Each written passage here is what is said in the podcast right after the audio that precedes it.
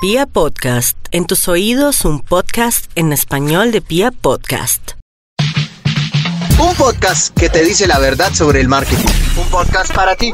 Marketing digital al desnudo con arroba soy Carito Ruiz.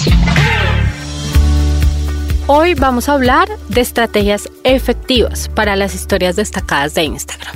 Y es que con este tema de las historias destacadas han surgido muchas preguntas, a veces uno ve cuentas muy grandes que las utilizan muy bien, otras no tanto, pero lo cierto es que la mayoría de las personas cuando entramos por primera vez a una cuenta de Instagram de alguna marca o de alguna persona, lo primero que hacemos es mirar estas historias destacadas. Entonces es importante que tú las publiques de una forma estratégica para que realmente los usuarios cuando entren a tu cuenta por primera vez vean eso que tú quieres que vean. ¿Qué tipo de estrategias podemos usar para esto? Mm, lo primero es que puedes que definas para qué las vas a usar. Hay muchas formas eh, de usarlas, seguramente acá te voy a mencionar unas cuantas, pero habrá millones más de hacerlo. Mm, la primera es, por ejemplo, tipo portafolio. Entonces, si eres un abogado, ¿cómo puedes utilizar estas historias destacadas para mostrar ese portafolio o ese trabajo que has hecho y pues venderte tú como profesional? Entonces puedes poner ahí los logos de tus clientes, puedes eh, incluir algún extracto de tu hoja de vida, la experiencia que has adquirido, los años de experiencia que tienes, todo este tipo de cosas te sirve para pues venderte profesionalmente si es como, como profesional que usas tu cuenta. Ahora, si lo usas como de marca, por ejemplo, no sé, como una agencia, también te puede servir de portafolio. Entonces puedes crear a grupos de historias destacadas donde una van a ser casos de éxito, la otra van a ser testimonios de clientes, la otra van a ser mm, producto A, la otra servicio B y así, donde vas mostrando pues por categorías y de forma muy organizada ese portafolio que tú quieres que las personas que entren a tu cuenta por primera vez vean allí de esta forma. Lo otro es que lo puedes hacer también tipo e-commerce. ¿Cuál es el tipo e-commerce? Pues que lo organices según tu categoría. Entonces, si yo tengo un e-commerce de em, multimarca, por ejemplo, entonces voy a tener unas historias destacadas que van a ser de muebles, las otras van a ser de decoración, las otras van a ser de joyería, ah, la otra va a ser de productos, no sé, para el hogar, la otra va a ser de oficina y así. ¿sí? Entonces, cuando un usuario venga por primera vez a mi red, pues va a encontrar el contenido muy organizado y de forma muy rápida, en cuestión de segundos, va a poder entender exactamente todas las categorías que yo tengo de producto y lo que voy a poder venderle, lo que estoy en capacidad de venderle. Lo otro que puedes hacer es construirlo tipo experiencias. ¿Cómo es construirlo tipo experiencias?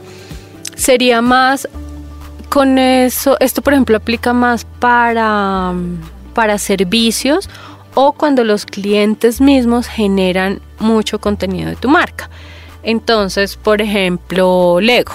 Si ah, yo tengo, no sé, un millón de usuarios en el mundo que normalmente están generando contenidos de Lego, yo lo que puedo hacer es organizarlos por experiencias. Entonces creo una historia destacada donde hable, donde por ejemplo publique los niños a menores de dos años cómo pues interactúan con Lego. En la otra, los niños de 2 a 8 años. En la otra, los de 8 a 12. En la otra, los adultos. En la otra, cómo Lego, por ejemplo, me ha ayudado en diferentes procesos de aprendizaje. Todo este tipo de cosas las puedo hacer y ahí los estoy organizando es por tipo de experiencias, más no necesariamente por producto, porque en el caso del Lego, pues tiene un solo producto, que es un cubo o un ladrillo.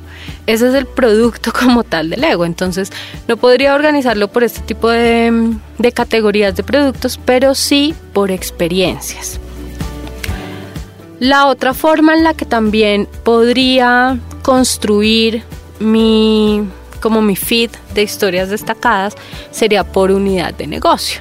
Entonces, si, mm, por ejemplo, yo tengo tres unidades de negocio, tengo la consultora, tengo la agencia y tengo la academia. Entonces, yo podría crear una estrategia donde mis highlights sean uno donde solo hable de consultorías, el otro donde solo hable de temas de la academia y el otro donde solo hable de la agencia, ¿ves? Depende pues de esas unidades de negocio, si es algo que a ti te interesa mostrar de esa manera, pues también lo puedes eh, ubicar o por ejemplo por sectores institucionales y el que va al público directo y así. La otra opción eh, o la otra estrategia que puedes implementar en los highlights son por niveles de interacción. Entonces, cuando hablamos de niveles de interacción, yo tengo que ir mirando, mm, por ejemplo, puedo hacer una que sea de concursos Puedo hacer otra que sea de encuestas que he hecho a mi audiencia. Puedo hacer otra de ah, preguntas, por ejemplo, que mi nicho me ha hecho. Entonces yo pongo pregunta-respuesta, pregunta-respuesta, pregunta-respuesta.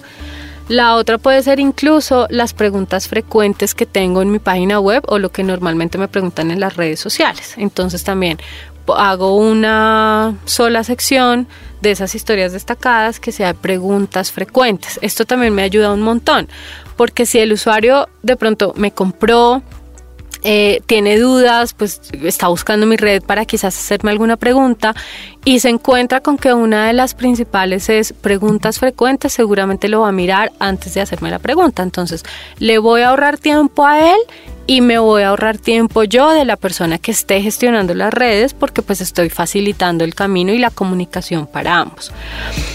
Y la otra opción en la que también puedes llegar a construir pues esta estrategia highlights es el tipo currículum. Entonces puedes tener uno donde sea ah, como una pequeña biografía o descripción tuya, la experiencia laboral, las marcas con las que has trabajado, unos referidos, por ejemplo, o personas que quizás te hagan un video recomendando tu trabajo.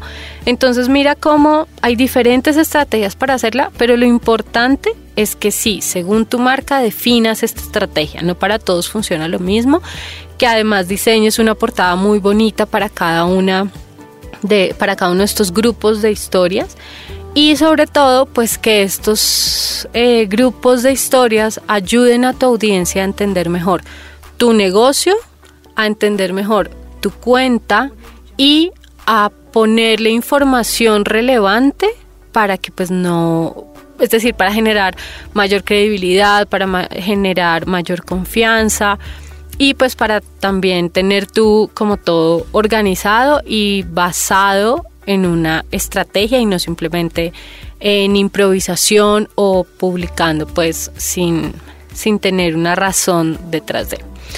Espero que estos consejos te sirvan. Recuerda que si quieres aprender más de Instagram, tenemos tres cursos en la academia que puedes hacer, academia.soycaritoruiz.com y puedes seguirme también en Instagram, arroba soycaritoruiz.